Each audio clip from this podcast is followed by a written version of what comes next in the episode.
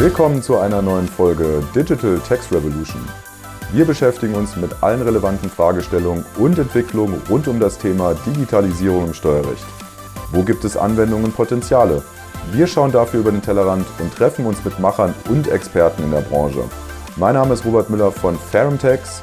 Bei Rückfragen oder Vorschlägen für Interviewpartner könnt ihr uns jederzeit unter unserer E-Mail-Adresse podcast at erreichen. Willkommen zu einer neuen Folge. Vielen herzlichen Dank fürs Zuhören. Ich darf im altbekannter Weise meinen heutigen Interviewpartner vorstellen, und zwar die Frau Claudia Dünarek. Hallo. Sie ist eine große Expertin der Digitalisierung und wie ich bereits letztes Mal erwähnt habe, hat sie bereits Erfahrungen mit der Digitalisierung in der öffentlichen Verwaltung und mit agilen Projekten. Und insofern gibt es zur Digitalisierung im Steuerrecht einige Überschneidungen. Noch ein kurzer Disclaimer äh, vorneweg. Ähm, in den in dieser Folge und auch in den weiteren Folgen, das ist keine Rechtsberatung, nur damit wir die Transparenz gewahrt haben. Claudia, habe ich irgendwas von dir vergessen, dass wir vielleicht nochmal den Übergang zu dir wählen? Ja, also ich freue mich hier wieder bei dir zu sein, weil tatsächlich, also dein Thema, da wo du Experte bist, das interessiert mich und äh, ist immer relevanter für die öffentliche Verwaltung. Also ich nehme aus jedem Podcast bei dir etwas mit und ich freue mich einfach, heute wieder dabei zu sein. Vielen Dank, vielen Dank. Sag doch mal, über was geht es denn heute? Ja, das Thema ist heute die Blockchain-Technologie im Steuerrecht. Und kannst du uns eine kurze Einführung dazu geben zur Blockchain-Technologie? Naja, im letzten Podcast habe ich ja schon so ein bisschen was über Blockchain-Technologie in der Mehrwertsteuer erzählt und äh, habe so ein Beispiel aus meiner, aus meiner Doktorarbeit gebracht. Aber ich meine, das wäre jetzt natürlich dann doch sehr simpel, wenn ich so ein sehr spezielles Thema herausgreife und äh, sagen würde, im allgemeinen Steuerrecht würde halt nichts passieren. Und es gibt hier sehr viele Punkte, aber wenn ich schon ein bisschen allgemeiner starten will, ähm, was ist denn Blockchain-Technologie? Und da ist es immer am besten, wenn man gar nicht so viel Theorie macht und auch gar nicht so viel technische Hintergründe bringt, die vielleicht für unsere Leser und Zuhörer auch gar nicht so interessant sind, sondern wenn man mit Beispielen startet. Und wer vielleicht schon mal Blockchain-Technologie gehört hat, der kennt hundertprozentig das Beispiel Bitcoin. Mhm. Alter Hut eigentlich inzwischen, ja, weil spätestens seit 2017 ist das eigentlich in den meisten öffentlichen Medien auch publik geworden und inzwischen kennt es wahrscheinlich äh, also ein Großteil der Bevölkerung. Jeder kennt auch die Story, dass äh, derjenige in Amerika sein Passwort nicht mehr findet für seine Bitcoins. Genau, genau, genau. Und dass man damit reich und glücklich werden kann, aber auch gleichzeitig viel Geld verspielen kann und dass damit vielleicht auch die Autorität der Zentralbanken ein bisschen gefährdet ist. Das stimmt alles.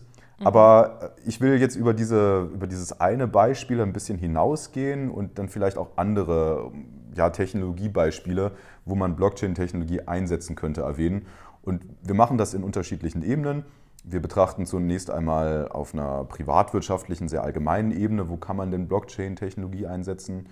Und dann gehen wir in der nächsten Ebene auf Einsatzmöglichkeiten in der Verwaltung ein. Das mhm. ist ja dann auch so ein bisschen mehr dein Metier, ja, ja also so perfekt, allgemein äh, für die Digitalisierung in der Verwaltung. Und dann gehen wir auf die nächste Ebene, nämlich dass wir die Digitalisierung speziell im Steuerrecht ein bisschen stärker fokussieren.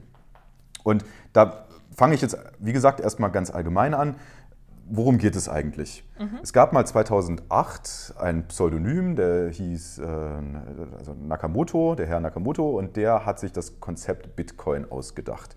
Und im Endeffekt ging es darum, dass man vertrauensschaffende Intermediäre während einem Zahlungsvorgang im Internet ersetzt nämlich dass Parteien direkt untereinander Transaktionen, also Geld überweisen können und nicht auf eine Bank angewiesen sind, nicht auf einen Zahlungsdienstleister angewiesen sind. Und damit kann man nämlich radikal die Transaktionskosten senken. Und das ist auch so ein bisschen die Philosophie, die hinter Bitcoin steckt, nämlich so ein bisschen anarcho. Mhm. Also ähm, ich will diese vertrauensbildenden Intermediäre, die in eine Abwicklung im Internet normalerweise involviert sind, ob das jetzt ein E-Mail-Provider ist oder auch ein Internetanbieter, das sind nämlich auch alles vertrauensvolle Intermediäre, die zwischen uns unbekannten Leuten theoretisch im Internet sicherstellen, dass da tatsächlich was stattfindet und dass du mich nicht betrügen kannst und ich dich nicht betrügen kann. Und da kommt die Blockchain-Technologie und sagt, okay, wir denken uns einen anderen Mechanismus aus, einen elektronischen Mechanismus, der auf einer Kryptographie beruht. Und dadurch ist es sicher, dass diese Informationen, die im Internet übermittelt werden, dass sie tatsächlich stattgefunden haben. Also eigentlich ein ziemlich äh, geradliniges Prinzip. Aber im Endeffekt, wenn ich das jetzt auch mal herunterdampfen würde auf, ähm, auf die Wirklichkeit im Steuerrecht, nämlich dass man äh, Zahlungsdienstleister ersetzt, dass man Versicherungen ersetzt und dass man vielleicht auch irgendwann Steuerberater ersetzen kann.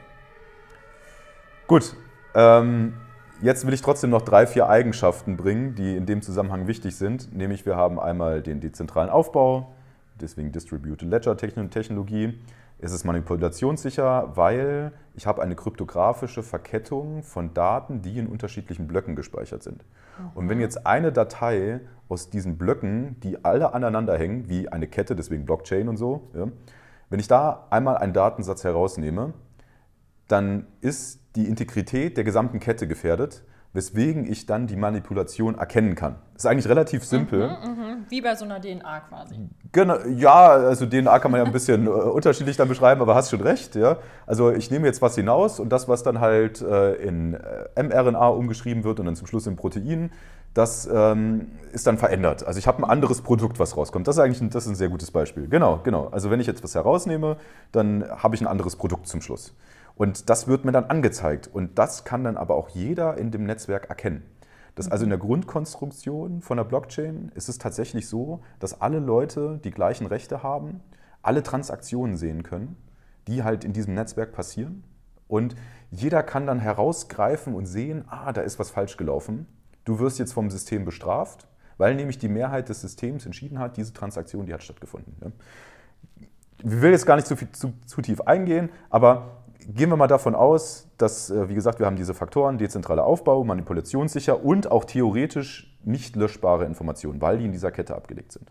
Okay, super. Das war schon mal eine super Einführung. Ich glaube, ich habe es jetzt tatsächlich ein bisschen mehr äh, greifbar für mich. Aber wie genau kann das jetzt in der Steuerverwaltung genutzt werden? Naja gut, also wir haben ja durch, dadurch, dass es auf der Blockchain gespeichert ist, dass es manipulationssicher ist, dass diese Informationen auch dauerhaft gespeichert sind, schaffe ich ja im Endeffekt einen Rahmen, der halt transparent ist. Und wir bewegen uns jetzt von dem allgemeinen Aufbau, nämlich Bitcoin, äh, das sind auch sogenannte Kryptoassets. Also man versucht auch andere Gegenstände auf Blockchain zu speichern, die man dann untereinander handelt, damit man halt nicht mehr diese Intermediäre braucht.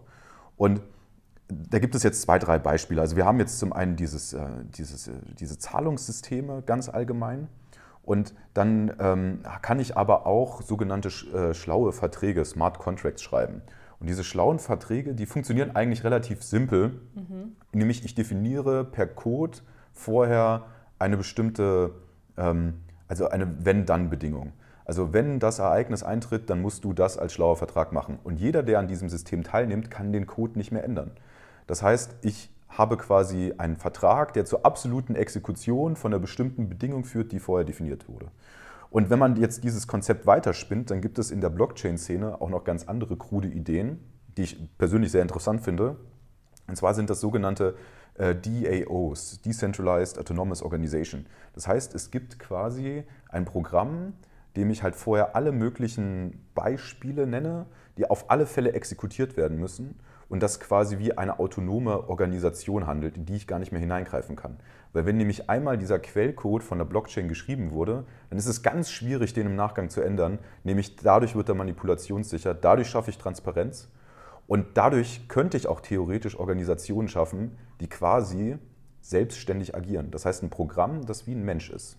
So von, der, von, von der mhm. Verhaltensweise. Okay, also ja. eigene Persönlichkeit, also Persönlichkeit ist ein bisschen übertrieben, sorry, aber eigene Handlungsweise, auf die ich nicht mehr Einfluss nehmen kann. Und da wird es halt spannend, aber das ist ein, da machen wir noch ein paar andere Podcasts, das ist jetzt okay. nicht so wild. Ja, ja aber das ähm, hört sich spannend an. Genau, ja. genau, danke schön. Und äh, jetzt gehen wir dann mal auf die Verwaltungsebene, damit wir es mal ein bisschen konkret machen. Also wie gesagt, Transparenz, manipulationssicher. Das heißt, ich kann Sachen dokumentieren. Das könnte für Wahlen interessant sein. Ähm, ich habe schon Zentralbanken angesprochen, ist ja auch irgendwo eine Verwaltungsfunktion, also Zahlsysteme und wie ich Lieferketten dokumentieren kann. Das wird dann auch interessant äh, für die Mehrwertsteuer oder für Verrechnungspreise im Endeffekt. Und äh, gehen wir dann weiter runter auf die Steuerverwaltung. Jetzt muss man hier eine wichtige Unterscheidung treffen, weil wo sich normalerweise Steuerjuristen bewegen, da geht es eigentlich um die Besteuerung von dem Handel mit Kryptoassets. Also zum Beispiel mit Bitcoins. Ich verkaufe, mhm. ich kaufe jetzt Bitcoins und irgendwann verkaufe ich sie wieder. Und dann ist halt die Frage, wie ist das jetzt mehrwertsteuerlich umsatzsteuerlich, ertragssteuerlich zu behandeln. Und da gibt es auch schon ganz viele Bücher. Und ein anderes Forschungsfeld, was sich da entwickelt, was ich persönlich viel spannender finde, wie kann ich jetzt die Technologie in steuerliche Prozesse einbauen?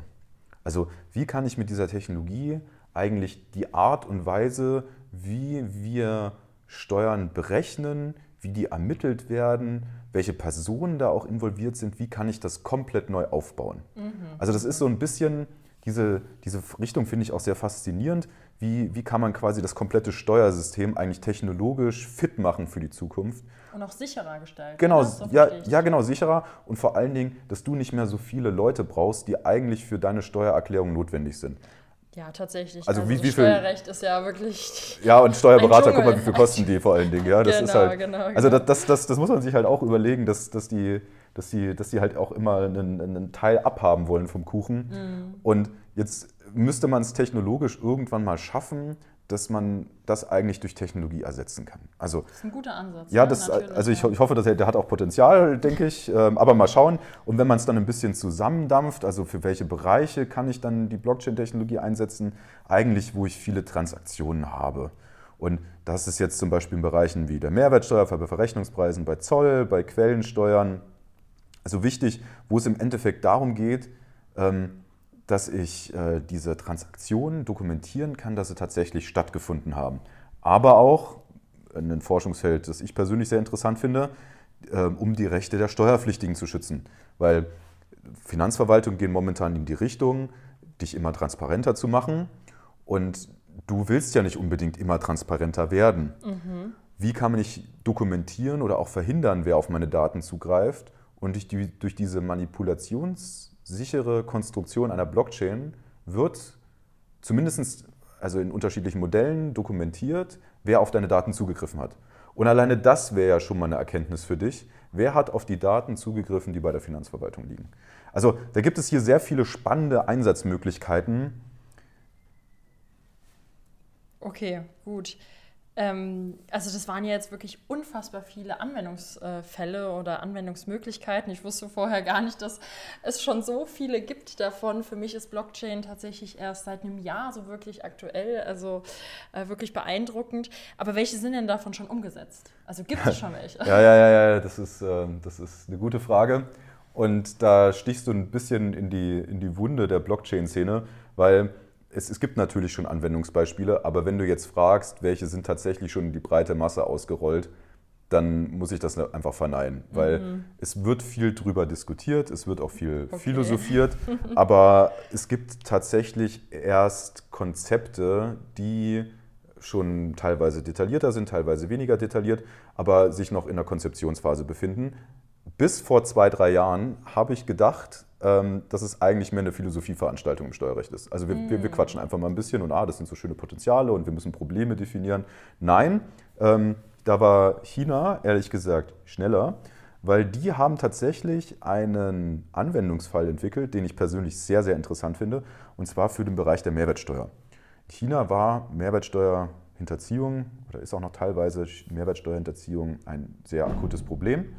Und die chinesische Finanzverwaltung hat durch eine Kooperation mit Tencent, das ist ein riesiger äh, Technologiekonzern in, in China, mhm, mhm, äh, für die Region Shenzhen ein Projekt, ein Pilotprojekt aufgesetzt. Und zwar ging es darum, dass es nämlich äh, sehr häufig von Unternehmen ähm, Fake-Rechnungen gab. Die konnte man auch im Internet kaufen oder auch auf der Straße ja. Darüber hat man sich die Vorsteuer erstattet. Also man hat nie mhm. Geld hingegeben, aber hat dann die Vorsteuer darüber ja. erstattet bekommen. Ja. Also klassische Mehrwertsteuerhinterziehung. Und ähm, jetzt gibt es in der chinesischen Realität die Plattform WeChat. Das ist so etwas wie WhatsApp, aber halt viel, viel stärker in den Alltag integriert mit viel, viel mehr Funktionen. Da kann man drüber zahlen, da kann man eigentlich auch Verwaltungsbehördengänge inzwischen abwickeln. Also wow. unglaublich digitalisiert. Da, ähm, ja, also Stehen wir in Deutschland ein bisschen ja, ja gut, ich meine, du wirst auch dadurch gläsern, das muss man sich halt auch vergegenwärtigen, aber na gut, also es ist auf alle Fälle eine sehr umfassende Plattform und darüber wurden dann ähm, zumindest teilweise Blockchain-Rechnungen implementiert, damit nämlich Mehrwertsteuerrechnungen nicht mehr manipuliert werden können. Und das ist ein unglaublich simples System, weil ich benutze im Endeffekt eine sogenannte private Blockchain, Mhm. Also die halt nicht so wie Bitcoin von dem ganzen Netzwerk validiert werden muss, sondern ich habe einfach nur die kryptografische Verkettung und dadurch wird sie manipulationssicher. Und ja, also im Endeffekt dadurch kann ich halt Mehrwertsteuerhinterziehung effektiv bekämpfen. Also bekämpfen, Entschuldigung. Und das geht aber allerdings nur, weil das ein sogenanntes geschlossenes System ist. Also diese, ähm, also ich habe jetzt quasi keine externen Einflüsse, die jetzt im Blockchain-Netzwerk oder außerhalb von WeChat quasi passieren, sondern alles passiert in WeChat. Und darüber macht das halt die Anwendung von der Blockchain viel einfacher. Okay, aber wo stecken da die Probleme? Also das scheint schon zu Ende gedacht zu sein oder gibt es da noch? Probleme? Ja, also zum einen bin ich ähm, mir also noch immer unsicher, wie das im Detail läuft. Ähm, das sind jetzt nur diese populärwissenschaftlichen Quellen, die ich ausgewertet habe. Aber zum anderen, ähm, wenn ich jetzt versuchen würde, dieses System auf Europa zu übertragen, dann dann komme ich relativ schnell an den Punkt, wo ich keine geschlossenen Systeme habe das heißt, alle Transaktionen sind im System dokumentiert, sondern ich habe andere Systeme, auch, äh, auch Vorgänge, die überhaupt nicht elektronisch erfasst werden können. Und diese Nichterfassung von elektronischen Sachen ist für eine Blockchain und auch für die Ausführung von Smart Contracts, die dann halt verpflichtend etwas exekutieren in dem System, immer ziemlich schwierig umzusetzen. Und dieses Problem, also diese externen Faktoren bezeichnen wir als Oracle und ähm, dieses Problem dahinter ist das sogenannte Oracle-Problem. Mhm. Das heißt, ich habe ein Ex, also ein, ich gehe davon aus, alles, was im Blockchain-Netzwerk passiert, ist dokumentierbar, ist validierbar und deswegen sicher. Mhm. Jetzt was hab, ja schon mal ein Fortschritt ist. Definitiv. Zu der heutigen Definitiv. Es ist, es ist definitiv ein Vorteil. Was hab, jetzt habe ich aber das Problem, dass wenn jetzt etwas außerhalb von diesem Netzwerk passiert, wie kann ich sicher sein, dass es tatsächlich passiert ist und quasi als Auslöser für eine Aktion im Netzwerk also, äh, bestimmt ist. Und das ist noch etwas, wo man also in der tatsächlichen Umsetzung einfach arbeiten muss. Das ist, das ist eine groß, also das ist ein, einfach ein Problem, sagen wir es mal, wie es ist. Und unabhängig von dem Ganzen, wie sieht für dich die Blockchain-Zukunft aus? naja, also ähm, momentan denkt man viel über eine Zukunft nach, aber man ist da ehrlich gesagt noch nicht. Also wo sehe ich, wo sehe ich wichtige, wichtige ähm, äh, Punkte? Zum einen in der Standardisierung, damit ich die Interoperabilität von unterschiedlichen Blockchain-Systemen hinbekommen könnte. Das wäre eine super Sache, weil momentan entwickeln sich immer, also es gibt ja nicht ein zusammenhängendes Blockchain-Netzwerk-System, sondern es gibt ganz viele unterschiedliche Anwendungen, unterschiedliche Netzwerke und es gibt auch schon Ansätze, dass die miteinander sprechen können nur wie sprechen die Netzwerke mit anderen, also mit anderen Systemen, die nicht Blockchain-basiert sind? Also man macht das dann über Schnittstellen und diese Schnittstellen müssen definiert werden.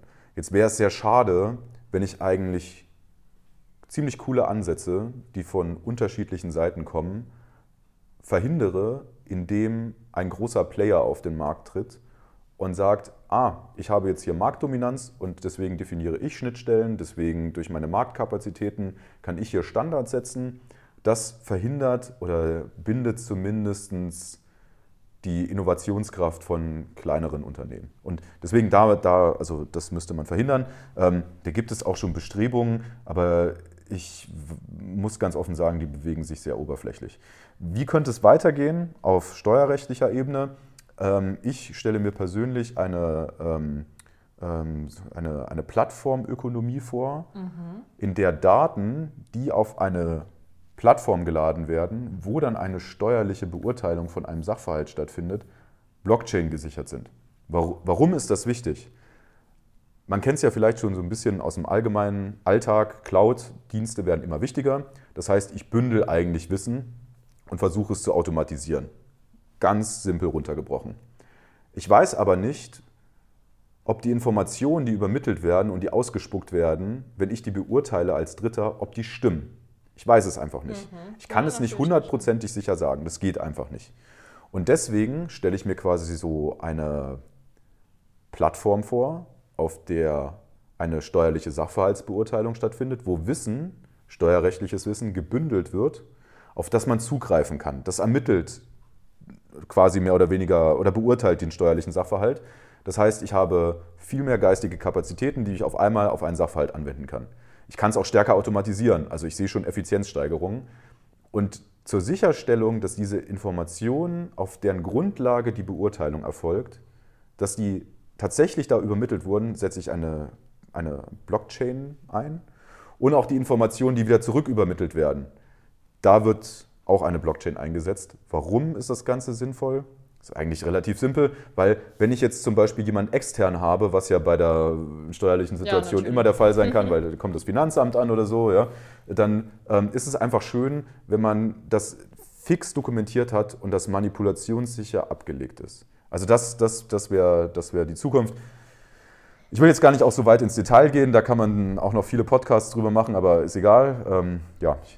ja, wir können auf jeden Fall hoffen, dass es vielleicht tatsächlich in die Richtung geht. Da wird, dann wird mich sehr freuen. Genau. Ich habe aber auch gehört, und so langsam wird auch unsere Zeit knapp, ähm, dass es Probleme bei der Skalierung und dem Bitcoin und dem Datenschutz gibt.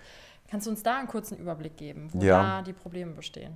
Ja, das sind, das sind leider immer die, ähm, die, die Totschlagargumente, wenn man Blockchain einbringt in ein zukünftiges Systemdesign, weil das sind einfach Argumente, die hat man meistens aus der Tagespresse bekommen, aber die Argumente, die auch von vielen Wissenschaftlern eingebracht werden, die sind teilweise berechtigt, weil es gibt tatsächlich Skalierungsprobleme. ich gebe mal ein Beispiel, ähm, Bitcoin. Ähm, Bitcoin ist eigentlich durch diesen sehr aufwendigen Prüfmechanismus von Transaktionen, sogenannter Proof-of-Work-Mechanismus, ist das sehr langsam. Das heißt, wenn wir beide uns jetzt etwas überweisen würden, eine Zahlung von Robert zur Claudia, ja. dann ist es leider so, dass das sehr lange dauert, bevor das Geld tatsächlich auf deinem Konto ist. Das kann aber nicht sein. Das muss viel schneller gehen. Und das nennt sich dann Skalierungsproblem. Das heißt, ich kann nicht viele Transaktionen, und jetzt ich, gebe ich mal ein kurzes Beispiel, äh, zum Beispiel Kreditkartenzahlungen, Visa oder Mastercard, äh, das sind andere Bezahlsysteme, die haben einen Durchsatz von mehreren 10.000 Transaktionen in der Stunde. Im Weihnachtsgeschäft ist es sogar noch mehr. Und wenn ich jetzt ein Bezahlsystem einsetze, was universal ist, für alle einsetzbar, dann muss das halt auch an diese Grenzen herankommen. Das heißt jetzt am Beispiel Bitcoin, die sind noch weit davon entfernt. Deswegen mhm. ist es mhm. auch mehr momentan ein Kryptoasset, mit dem gewettet wird an der Börse. Aber egal. Ähm, auf alle Fälle, diese Skalierungsprobleme, ähm, die sind erkannt und da gibt es auch andere unterschiedliche Konzepte, die sehr interessant sind. Proof of Stake, Proof of Authority. Also damit senke ich quasi Skalierungsprobleme. Anderer Punkt, den du angesprochen hast, auch berechtigt, Datenschutz genau. ist sehr abhängig vom System. Generell sind alle Diskussionen um Blockchain-Probleme immer sehr abhängig vom Systemdesign. Ich habe grundsätzlich zwei unterschiedliche Richtungen. Ich habe eine öffentliche Blockchain, die zulassungsfrei ist. Das ist das eine Extrem. Da kann jeder an dem Netzwerk teilnehmen. Jeder kann alle Transaktionen sehen. Es gibt nur Pseudo-Anonymitäten. Anderes Extrem sind sogenannte private, zulassungsbeschränkte Blockchain. Das heißt, ähm, damit ich Zugang zu einem bestimmten Netzwerk bekomme, muss mich jemand einladen, zulassen, wie auch immer. Ich darf in dem Netzwerk nicht alles, wie es halt jeder sonst darf. Also die Rechte sind unterschiedlich verteilt. Ist ein bisschen eine Glaubenssache. Problem ist, wenn im öffentlichen Netzwerk jeder alle Informationen sehen kann, naja gut, wenn wir beide eine Transaktion gemacht haben, dann heißt das, jeder kann diese Transaktion sehen. Und das ist für alle Zeit dokumentiert. Datenschutzrechtlich ein bisschen problematisch, vor allen Dingen, man kann es theoretisch nicht löschen. Deswegen ist es wichtig, welches System verwendet wird, wie man das aufbaut. Kann man viel drüber philosophieren, ähm, lasse ich an der Stelle. Robert, aber vielen Dank für den Überblick. Ich glaube, unseren Zuhörern hat es gefallen, so wie mir. Ähm, vielen Dank. Ich glaube, wir müssen in weiteren Folgen nochmal tiefer einsteigen. Ähm, wo kann man denn bei dir das, äh, vielleicht auch mal nachlesen ähm, zur Blockchain-Technologie? Ja, also ich habe mich ähm, generell intensiver mit der Blockchain-Technologie im Bereich Steuerrecht auseinandergesetzt und es gibt ein paar Artikel von mir, ich will jetzt nur mal eine Übersicht nennen, in der Transfer Pricing International, da gehe ich eher auf Verrechnungspreise ein. Und wo da Probleme sind, ich sehe es ehrlich gesagt sehr kritisch, wenn man als Finanzverwaltung teilweise auf Blockchain-Technologie vertraut, weil kommt halt immer auf Systemdesign an. Dann für den Mehrwertsteuerbereich habe ich im International VAT Monitor, nochmal für den Verrechnungspreisbereich äh, beim International Transfer Pricing Journal oder bei der Wirtschaftsprüfer äh, veröffentlicht. Wenn man sich nochmal die volle Breitseite für den Bereich Mehrwertsteuer geben will, in der Umsatzsteuerrundschau gibt es auch was. Und diese ähm, Blockchain Plattformökonomie, da setze ich nochmal einen oben drauf, nämlich dass ich sage, ey, das muss alles noch KI organisiert sein. Ja? Äh, das findet man in der Steuerberater. Ähm, es gibt noch ein paar andere, aber ich glaube, das ist erstmal so die Basislektüre. Genau, da kann man ähm, mal nachlesen oder nachschauen zu dieser Thematik. Ich freue mich sehr auf die nächste Folge mit dir und bedanke mich. Ich bedanke mich bei dir. Danke. Vielen Dank fürs Zuhören. Danke.